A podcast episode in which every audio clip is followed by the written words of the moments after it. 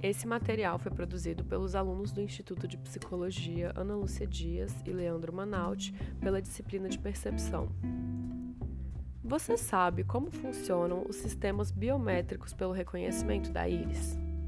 Se você é um entusiasta daqueles filmes com tendências futuristas, com heróis, detetives, ou também se você faz parte dos fãs de Incríveis e da icônica personagem Edna Mota, você já deve ter visto algum personagem utilizando um sistema de segurança por reconhecimento de íris. Diferente de algumas ideias muito futuristas que vemos em filmes, como skates voadores, o reconhecimento de íris é uma tecnologia já utilizada por meros mortais como nós e que está sendo cada vez mais aperfeiçoada devido ao seu alto nível de segurança e exatidão. Vamos entender melhor o que é a íris, por que ela é utilizada nesse sistema, o que é esse reconhecimento biométrico digno de heróis e detetives e como ele ocorre? Vamos começar pela íris e pela sua localização no globo ocular. A íris é localizada em volta da pupila e configura a parte colorida do olho humano, que tem como função o controle da entrada de luz nos olhos. Ela é constituída por um fino tecido muscular que possui uma abertura circular ajustável no centro, a pupila. Na frente da íris está posicionada a córnea, uma membrana transparente que oferece proteção contra o ambiente externo.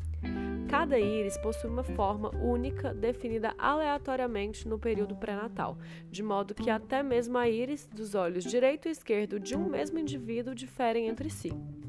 Isso evidencia uma grande vantagem matemática do reconhecimento de íris. A variabilidade de padrões dessa estrutura entre os indivíduos é enorme.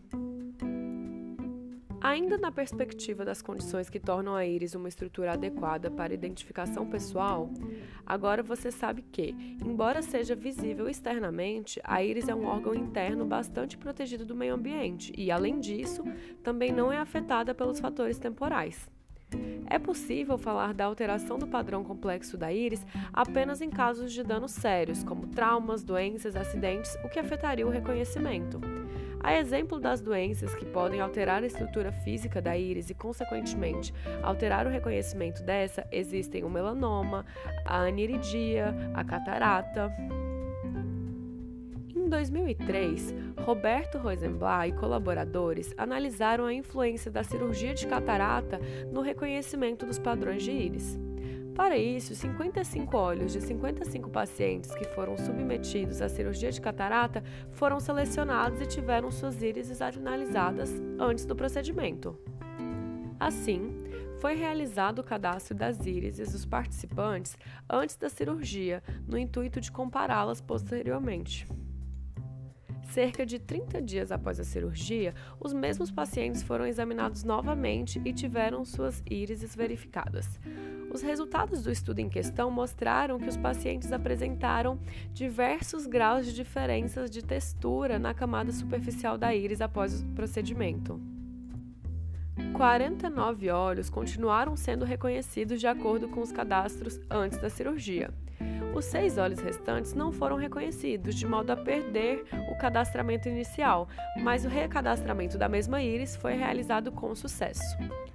No âmbito estatístico, isso mostra como a cirurgia para a correção da condição analisada é capaz de alterar as características da íris de forma significativa, causando não reconhecimento biométrico. Porém, o que é o reconhecimento propriamente? O reconhecimento de íris é uma técnica de biometria que, como muitas outras, como impressão digital, reconhecimento de face, de voz, de assinatura, tem por objetivo identificar e diferenciar os seres humanos através de traços e características pessoais únicas, garantindo assim autenticidade na identificação. Desse modo, as tecnologias biométricas de reconhecimento de íris utilizam essa característica individual altamente discriminatória como um identificador digital que, ao ser interpretado por um computador ou software, é capaz de confirmar a identidade das pessoas. E como funcionam, na prática, os sistemas biométricos de reconhecimento da íris? Para responder essa pergunta, é preciso dividir esse processo em quatro partes a aquisição da imagem da íris, a segmentação da íris, a análise e representação da textura da íris e, por fim, a comparação das representações da íris. A etapa de aquisição da imagem da íris não é nada mais nada menos do que tirar uma fotografia de qualidade da íris, que será utilizada nas etapas recorrentes de reconhecimento. Porém, apesar de parecer simples, é um grande desafio capturar uma imagem de alta qualidade do olho, sem ser invasivo ou agressivo. Além disso, a íris humana é bastante pequena, geralmente com 1 centímetro de diâmetro, e é tipicamente escura, dificultando ainda mais a captura de contraste nas imagens. Nesse contexto, para adquirir as imagens, são utilizadas câmeras digitais responsáveis por capturar e analisar a qualidade da imagem das íris. Ademais, o foco dessa etapa reside em captar primordialmente os padrões de textura da íris, uma vez que são mais discriminantes que outros aspectos como a cor.